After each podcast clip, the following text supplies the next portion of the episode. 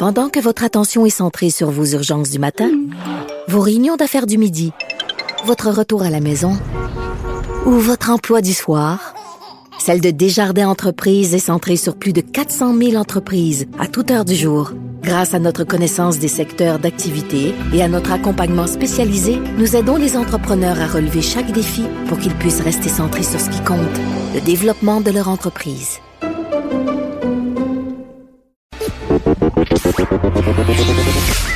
Elles n'ont pas la langue dans leur poche. Elles disent ce qu'elles pensent sans détour.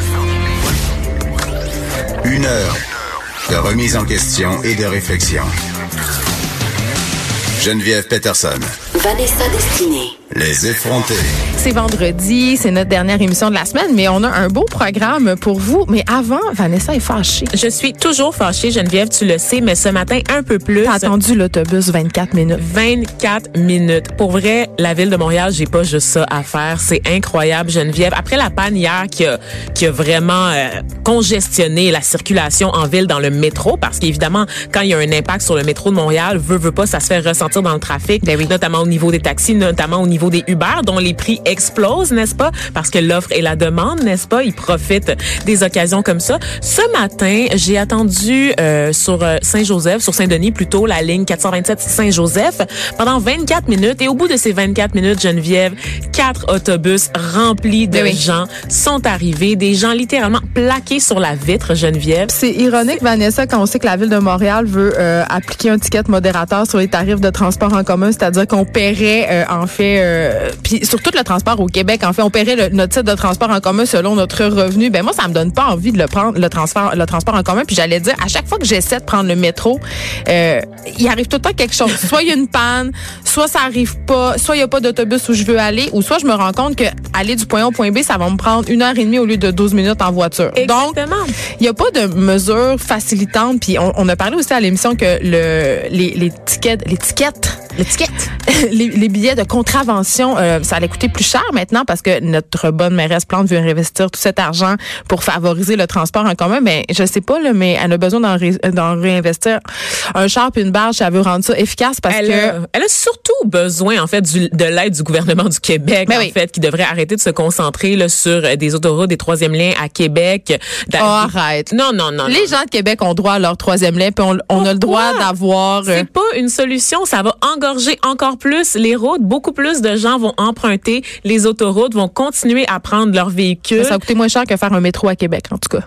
Mais collectivement, ça nous coûte plus cher en Oui, t'as fait, raison. en termes d'impact social, en termes d'environnement, ça nous coûte plus cher au bout de la ligne et c'est pas meilleur pour notre santé d'avoir une autoroute de plus sur laquelle tu peux être jamais de, entre 8 heures et 9 heures. Mais la, la vérité, c'est qu'il y a rien qui est fait euh, d'un du po- d'un point de vue euh, d'urbanisme ou d'un point de vue collectif pour enjoindre les gens à prendre le transport en commun. C'est une Exact. espèce de gros mensonge qu'on nous sert pour se donner bonne conscience. Mais la vérité, c'est qu'à Montréal, moi j'habite à Montréal, donc je parle de ma situation. dans un quartier central quand même aussi. si tu habites dans un ben central est, mettons, tu sais, Ouais. j'habite près du jardin botanique, donc c'est quand même pas le centre-ville de Montréal. Là.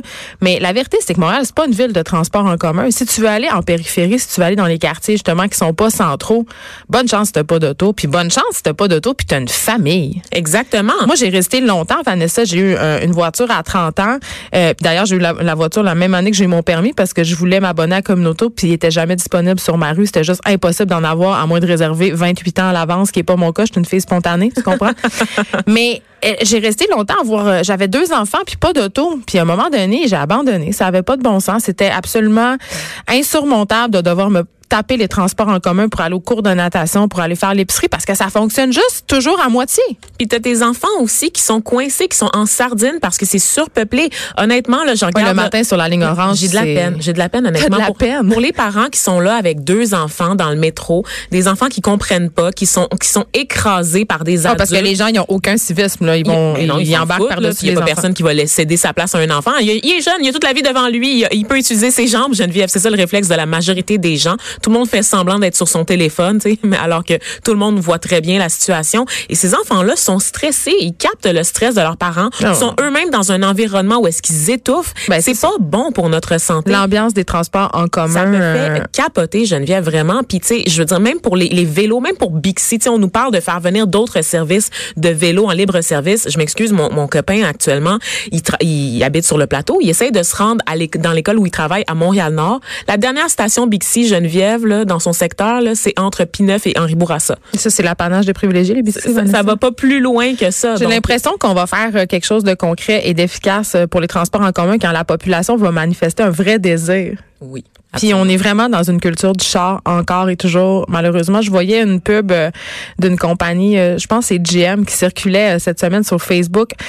Ça parlait du rêve canadien d'une fille, là, une fille, une mère de famille, et son rêve c'était d'avoir un VUS pour aller faire du motocross avec ses fils. Fait qu'on est encore là. Sais, malgré les- la sonnette d'alarme qu'on tire quant à l'écologie, la crise environnementale, malgré le fait qu'on parle beaucoup de voitures électriques, que le gouvernement euh, nous donne des subventions pour encourager les gens à passer à la voiture électrique, on est encore encore cette idée dans notre tête que liberté égale moteur, que liberté égale char. Puis c'est vrai qu'un char c'est la liberté. Je suis Ben oui. désolée là. Dans, dans ce contexte-là, Ben, effectivement. moi, si j'ai pas de voiture, je peux pas sortir de Montréal, je peux pas me louer un chalet, je peux pas aller euh, voir mes parents au Saguenay. Le Je- réseau tu vas me pas- dire que je peux louer une voiture, mais avec trois enfants à Montréal, euh, j'ai envie de te dire que c'est presque impossible. Je sais qu'il y a des gens qui le font, mais j'ai- oui, j'ai une énorme admiration pour eux. Voilà.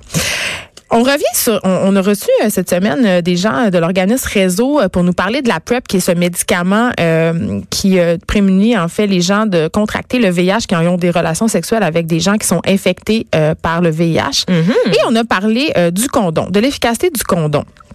Et là, Vanessa, on est un petit peu tombé en bas de notre chaise toutes les deux parce que euh, on croyait, en tout cas, on a avancé que l'efficacité du condom était de 98% et on s'est fait reprendre par les gens de l'organisme Réseau. Et euh, on nous disait, ben non, c'est efficace à 80% Et là, on était un peu surprise. On, Ben oui, puis je t'ai demandé, Tout le, monde, tout le monde apprend à l'école que l'efficacité du condom est à 98% Ben oui. C'est- le chiffre, le chiffre magique, en fait, et c'est l'incitatif à utiliser le condom. C'est ce qu'on utilise, c'est l'argument béton. Exactement. Et là, j'étais comme déçue d'apprendre ça. Puis je me disais, hey, on a dit ça quand même sur les ondes. Euh, c'est c'est un peu grave entre guillemets parce que euh, moi dans ma tête, ça ça ça tire dans le pied du- d'une idée reçue. Puis ça aussi euh, crée en moi un sentiment d'insécurité. Moi, je me pensais en sécurité en utilisant euh, un condom à 98% Puis là, j'apprenais que c'était pas le cas. Et là, Vanessa, en bonne journaliste que tu es, il y avait un petit doute dans ta tête. Effectivement. T'es allée vérifier. Je suis allée vérifier parce que j'aime pas ça me faire reprendre. C'est plus mon trouble de C'est l'opposition. égocentré. ça, Exactement. Je suis susceptible, donc euh, c'est vraiment pas. Ça n'a rien à voir avec mes, mes qualités de journaliste, mais vraiment plus pour mon ego blessé. En fait, il y a, y a- ce qu'on appelle le taux d'efficacité théorique et le taux d'effi- d'efficacité réel. Donc, l'efficacité théorique, c'est quand on parle d'utilisation parfaite, c'est-à-dire que tu utilises le condom ou n'importe quel autre outil contraceptif à chaque relation sexuelle. Donc, par exemple, on va prendre la pilule, tu la prends littéralement tous les jours. Le taux d'efficacité théorique va être à ce moment-là de 98 Oui, pour le condom et il va être très élevé pour toutes les autres méthodes Pour contraceptives. la pilule, quand même, j'avais été surprise d'apprendre parce que les pilules nouvelles, ils ont quand même un micro-dosage, les, les pilules de deuxième génération qui sont quand même contestées, mais ceci dit, euh, le taux d'hormone est tellement faible qu'il faut que tu la prennes presque à la même heure. Oui. Sinon, le taux d'efficacité peut baisser. Hey, ça devient de la gestion. Et ça, c'est l'efficacité théorique. Oui. Mais si, justement, il y a des oublis, si, par exemple, le condom est brisé, si tu commences la, rela- la relation sexuelle sans condom, hein, le fameux je commence puis je me retire, ça, c'est pas un taux d'efficacité euh, théorique, c'est pas un taux d'efficacité réel. Ce n'est pas parfait, en fait. Donc, ça descend à ce moment-là à 82% effectivement, euh, pour ce qui est du condom.